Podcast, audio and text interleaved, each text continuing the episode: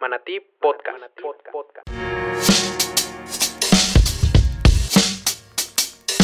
Un espacio para hablar acerca de las transformaciones que están modificando nuestros estilos de vida y nuestro entorno. Te doy la más cordial bienvenida, mi nombre es Rafael Echeverría. Desde hace 11 años me encuentro impulsando el ecosistema de emprendimiento y de innovación en México y en Latinoamérica. Y para mí es un gusto presentarte este espacio para el conocimiento, el aprendizaje y las experiencias. Manatí Podcast.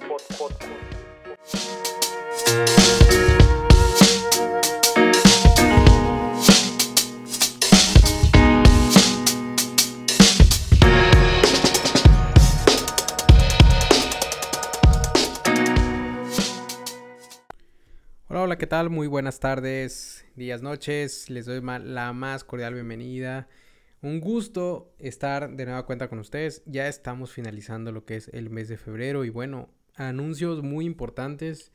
Creo que eh, no me quiero enfrascar en este tema del cripto y del blockchain, pero la verdad es que ahorita es el tema, digamos, que está muy, muy eh, en tendencia y digamos que están surgiendo anuncios muy importantes les recuerdo, bueno, yo no estoy promoviendo tal cual que vayan a comprar Bitcoin ahora mismo o que se vayan a meter directamente. Recuerden, siempre aprendan por ustedes mismos.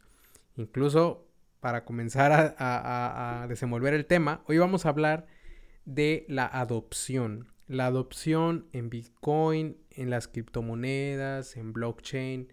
Estamos observando al día de hoy que en cierta manera en diferentes países dos para ser exactos, ya al día de hoy, ya a todas luces, se implementa las criptomonedas o la parte de Bitcoin como una parte legal o se están buscando mecanismos para su regularización y su regulación, ¿no? Em, tenemos en el caso de El Salvador, que fue una estrategia muy, muy, eh, digamos, mediática por parte del presidente Nayib Bukele, que tal cual pues se avienta completamente al mundo cripto, incluso utiliza toda la campaña de mercadotecnia que existe al día de hoy dentro del entorno cripto y del ecosistema. Y pues a todas luces lanza que bueno, El Salvador está abierto a la revolución de la de cripto y de todas las eh, tendencias que bueno, incluso hasta cierto momento pues también se preocuparon de la parte ambiental y empezaron a anunciar de que, bueno, la parte de la minoría de cripto, de Bitcoin, se iba a utilizar energía volcánica. Imagínense, a ese punto. Por otro lado, eh, recientemente, hace unos días, eh, por ahí del 16-17 de febrero, Ucrania también, ante todo esto que está sucediendo también en la región, eh, que no sé tal cual, no he investigado tal cual a detalle si está relacionado, pero también anuncia la adopción de las cripto. Y tal cual, otros, hay otros anuncios que tal cual eh, suponen pues esta adopción que se está logrando. Y al día de hoy, tal cual, para tener un poco de panorama en lo que es la adopción de blockchain, no es ni el 1% de las personas que están utilizando estos mecanismos de, eh, de pago, de transacción, de adquisición de valor entonces todavía no hemos logrado esa parte de crecimiento exponencial que se ha experimentado en las redes sociales, en las aplicaciones móviles, el crecimiento exponencial de TikTok, por ejemplo, que incluso pues es la última, eh, digamos, eh, eh, regla base que se toma para ver la parte de adopción que fue muy rápida y que está incluso creciendo bastante en estos, en estos meses.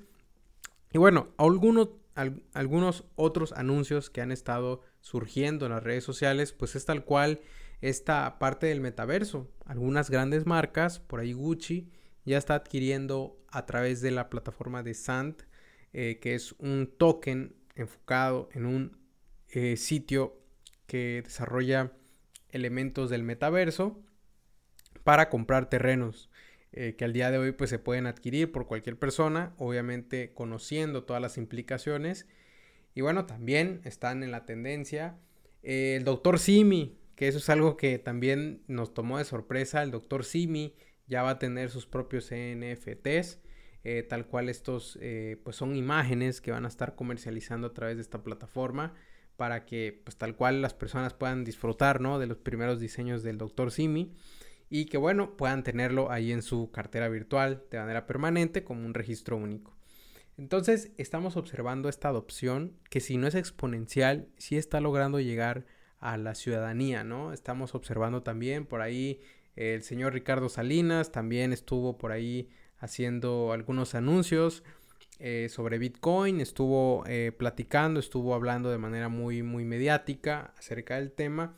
Entonces también eso lo que nos impulsa es a pensar realmente que es posible, es viable, nos arroja muchas preguntas este señor y que bueno, no solamente él, sino las personas que también están sumándose a esta, a esta gran eh, ola que está sucediendo y que incluso pues rebasa muchos, mucho del entendimiento del ciudadano común que tal cual pues no sabe ¿no? qué va a suceder.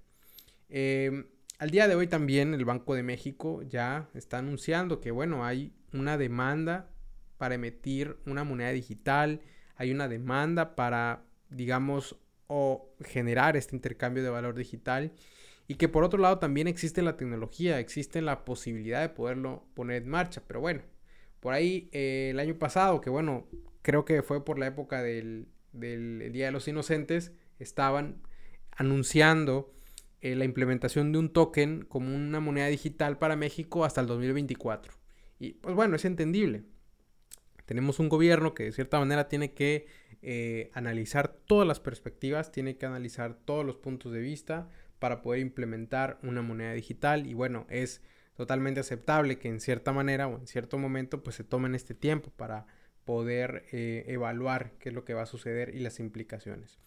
Entonces, eh, lo anunciaron y de cierta manera eso también suma a lo que es la, la adopción que vamos a estar observando y que incluso pues en algún momento pues también ya se convierta en moneda de curso legal teniendo en cuenta de que bueno la parte de esta economía de contacto que, que por ahí se está mencionando pues poco a poco se va a ir eh, eliminando sobre todo pues bueno ante la pandemia pues muchas personas pues dejaron de utilizar lo que es el dinero en efectivo y optando por otros medios para poder evitar pues este contacto eh, físico con las personas y, bueno, esa es la parte de la adopción. Pero vámonos a los números. Hay números muy interesantes.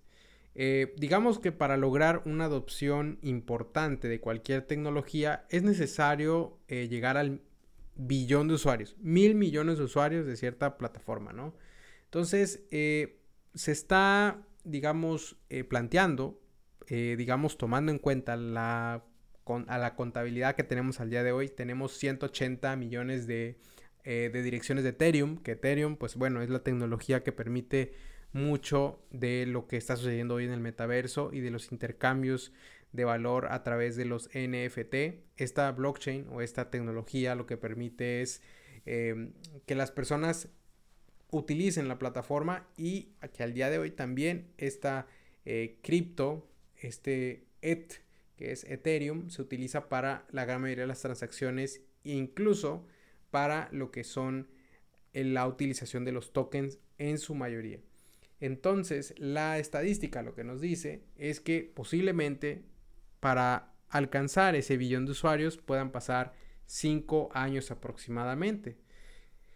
Entonces, 2021 sin duda representó un año muy importante para el ecosistema cripto, blockchain y todo esto de la Web3 que lo mencionábamos en el capítulo pasado. Eh, y que justamente pues vamos a ver una adopción cada vez más importante. Y, tomando en cuenta al día de hoy, pues bueno, tenemos em, cómo lograron a través de los años obtener el billón de usuarios los diferentes em, elementos de Internet que conocemos. Por ahí eh, tenemos la estadística. Digamos, en el 2003, 2003 eh, aproximadamente, el billón de usuarios lo alcanzaba MySpace. Eh, por ahí em, cercano a 2005, Facebook lo lograba. Eh, en número de internet, en número de usuarios de internet, lograban esta estadística. El iPhone, por ejemplo, en 2008, eh, por ahí em, lograba esta, este importante número, por ahí Airbnb e incluso Uber. Em, Adopción de Internet, adopción incluso de los smartphones, se puede ver esta misma tendencia y pues no es la excepción. Em, hablar del ecosistema de inversión. Los inversionistas, ¿por qué están invirtiendo en cripto? ¿Por qué están invirtiendo en proyectos de blockchain? Porque para allá va la tendencia, para allá es lo que les indica los, las diferentes em, indicadores, análisis que están haciendo y en el ecosistema de Venture Capital, de los VCs, pues estamos observando de que han invertido solamente en 2021, tomando en cuenta este año clave para la inversión de Venture Capital en blockchain, han invertido 30 billones de dólares globalmente en startups cripto, ¿no? Por ahí también hay 65 unicornios nuevos y que 40 de ellos solamente se crearon en 2021. Entonces, pues estamos observando un crecimiento exponencial de las startups que están con el ecosistema cripto o que se desarrollan a través de este, de este mecanismo. Y justamente eso es lo que estamos observando en la adopción. Estamos observando una adopción importante. 21-22 creo que va a ser un año clave. 22 sobre todo. Se viene una consolidación si ya estamos viendo 40 startups fondeadas en 2021, no puedo imaginar la cantidad que se va a obtener en, em, en lo que son este en 2022. Y justamente pues hay que estar bastante pendientes de todo lo que está sucediendo y que incluso eh, nos va a llevar a que podamos pensar que el día de mañana podamos utilizar estas monedas digitales o incluso estos activos digitales para el intercambio de valor y que incluso esto abre una conversación mucho más profunda acerca de lo que es la tecnología actualmente, de cómo la utilizamos, de cómo forma parte de nuestras vidas y de cómo va a evolucionar todo el intercambio de valor e incluso los mecanismos de las economías globales. Eh, digamos la era post dólar, la era post monetaria, estamos observando cosas muy interesantes. Entonces todo ello hay que estar bastante pendientes, hay que ir, digamos, observando las tendencias. Yo les recomiendo mucho eh, el sitio de Binance, está manejando mucha información de manera didáctica, de aprendizaje. Si están en México les recomiendo Bitso, 100%, es una plataforma que ustedes van a encontrar, es bastante didáctica, bastante sencilla de usar. Em, les recomiendo también que investiguen, hagan su propia investigación, tomen sus propias conclusiones. Eh, digamos, este es un, espacio de aprendizaje que hay que ir adaptándose poco a poco. Eh, digamos, está llegando muy rápido, la verdad. No fue como Internet, que fue muy, muy, muy lento el proceso.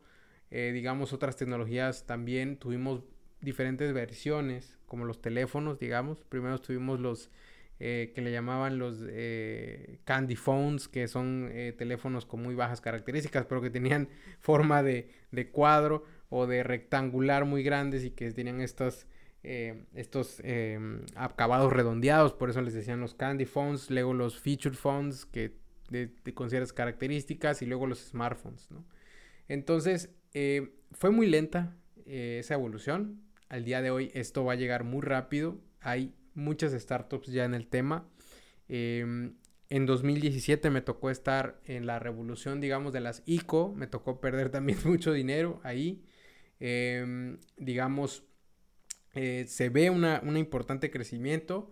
Eh, algunas tecnologías que al día de hoy se encuentran con nosotros y que pues fue una apuesta interesante en el caso de Bitcoin Cash eh, y otras.